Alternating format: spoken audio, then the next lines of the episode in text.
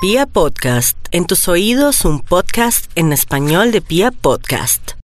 El siguiente contenido no es apto para menores de edad, ni para mentes cerradas, y mucho menos libertades pequeñas. Ay, uff, qué rico. Está un poco fría, pero me encanta la sensación. Sin el animal que habita dentro de nosotros, somos ángeles castrados. Eso dice el escritor Hermann Hesse. Ay, me encantas, de verdad me encantas. Me gusta cómo me tratas, cómo me haces sentir.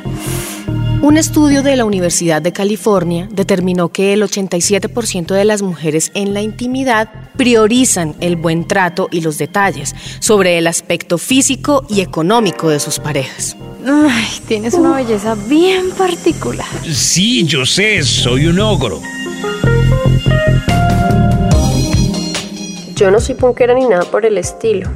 Pero sí, claramente hay uno que otro tema que me gusta. Evaristo Páramos Pérez, cantante español de música punk. Ay, mi Evaristo sí que se parecía físicamente a él.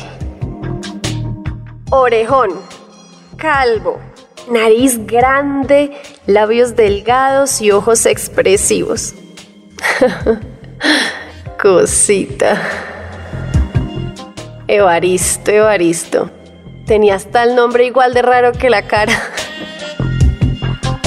Yo siempre he pensado que el físico es lo de menos. Mm, aunque con Evaristo era mejor dejar la luz apagada. Entregarse al disfrute, a sentir las caricias, los besos, el roce, pero con la luz apagada. Y tampoco era necesario ir al centro comercial agarraditos de la mano. Podíamos disfrutar de nuestra compañía a solas en la casa, consintiendo.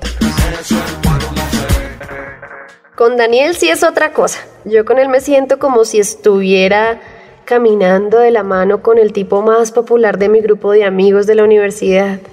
Me siento como si estuviera en esa alfombra roja de los premios Oscar. Sí, todas se quedan mirándolo, lo miran. Y yo estoy segura que se hacen la misma pregunta. ¿Qué hará tremendo papacito con esta vieja? Pues sí, la que es linda es linda, sino que se sienten, se maquillen y me aplaudan.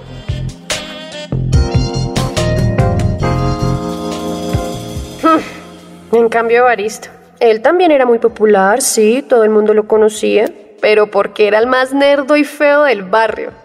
Los amigos le decían orejas, hágame el favor. Y yo le decía monstrico. Ah, igual, yo sé que no soy la única que ha comido feo. Alguno lo tendrá que haber hecho. O por lo menos conoce a alguien que en este momento está comiendo feo. Por ejemplo, escuchen la historia de mi amiga Alejandra. Bueno, sí, el cariño brota de conocerse y relacionarse, pero el sexo. El sexo tiene mucho que ver con el atractivo, que a su vez tiene mucho que ver con el aspecto físico.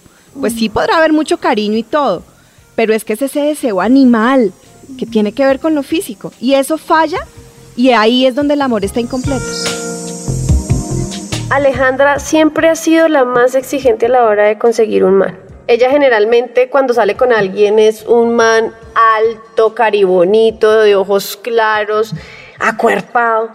Pero ahora que yo lo pienso, nunca la he visto tragada o enamorada, tranquila, o mejor dicho, que yo la haya visto feliz, feliz, feliz. No. ¿Y qué tal que uno de tanto busque y busque y busque, con lo peorcito se quede? Qué susto, ¿no? El hombre es como el oso, mientras más feo, más hermoso. Por eso a mí no me importa,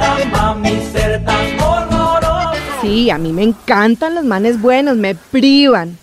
Ese cuento que los feos tienen buen sexo, no, nada que ver, yo ni a la esquina. Jamás lo voy a comprobar. Es tan sencillo como esto. El brócoli tiene 14 vitaminas, 11 minerales, pero es feo, eso es horroroso. En cambio, un buen perro caliente no alimenta mucho, pero es delicioso. ¿Entienden de qué les hablo? Alejandra lo que más le importa es el empaque, no el contenido. Pero si lo pensamos bien, el kiwi por fuera es feo. y uno se lo va a comer, es delicioso. En cambio, hay manes a quienes yo les digo paquete de papas. Uno los ve grandes en la vitrina y cuando los destapa, ¡puf! Puro aire. Pero, ¿por qué sería que mi monstruico se preocupaba tanto por satisfacerme? ¿Será que los manes feos se interesan más en el desempeño que los churros? Nuestra sexóloga Victoria Delgado me dijo esto. Cuando conocemos a una persona, tendemos a buscar sus características positivas y la más sencilla de percibir es la belleza física. El problema es que nos contaminamos por su belleza. Nuestras percepciones pueden ser incorrectas y llevarnos a un juicio erróneo. Profesionalmente, los psicólogos y sexólogos lo llamamos efecto halo negativo, que juega un papel importantísimo cuando la gente asume que otros poseen los llamados rasgos malos, como la falta de atractivo, la falta de atractivo físico. Es decir, los seres humanos juzgamos la personalidad de alguien a partir de su aspecto físico. Por esta razón es que hay tantos demonios con caritas de ángel. Cuando yo tenía como 14 años, me acuerdo mucho que tenía una vecina que era preciosísima, divina, pero tenía un marido horrible ese hombre, parecía un mico.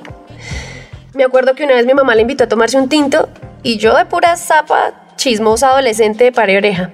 Ahí fue cuando me enteré que ese era el segundo matrimonio de la vecina. El primero se había acabado por dos cosas. El tipo era un patán y solo tenían sexo dos veces al mes. En cambio, su feito, además de ser un caballero, siempre estaba listico para ella. Mejor dicho, pasó de sexo aburrido dos veces al mes a sexo terapéutico todos los días. sí, terapéutico. Ella sufría de migraña y la intimidad con su feito era mejor que mil aspirinas. Ese día cuando las escuché me pregunté algo. ¿Será que el sexo es bueno para la salud?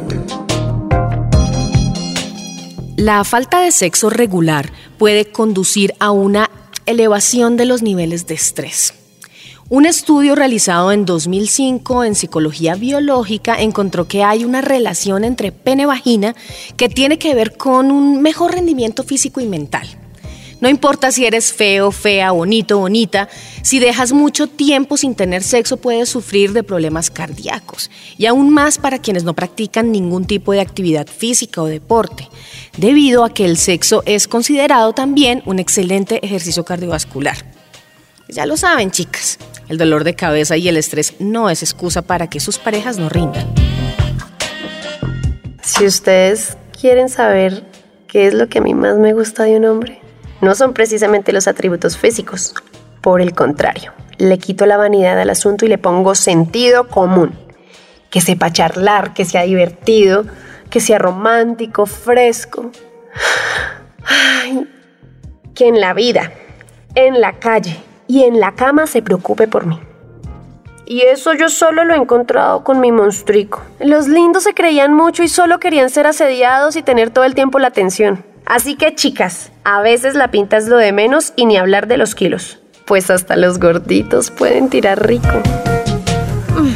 Ay, ay no, no, no, para, para, para, por favor, no. Ay, mierda. Ay, puta, ¿no te cansas? Ay, qué rico. Miguel, por favor, papacito, regálame agua, porfa, ¿sí? La verdad es que siempre me pareció medio traqueto esas chicas que andaban con gorditos. Pero como el que escupe para arriba en la cara le cae. Debo decir que un día de pura diabla me comí al gordito de la oficina. Se llama Miguel y claro, todas le decíamos Miguelito. Pues un día me lo encontré en una rumba. Y ¡pam! ¡Toma lo tuyo! El man me salió un polvazo, pero el señor polvazo. Además, un bacán. Lo peor fue que esa noche me conmovió saber que él estaba esperando por mí hace resto.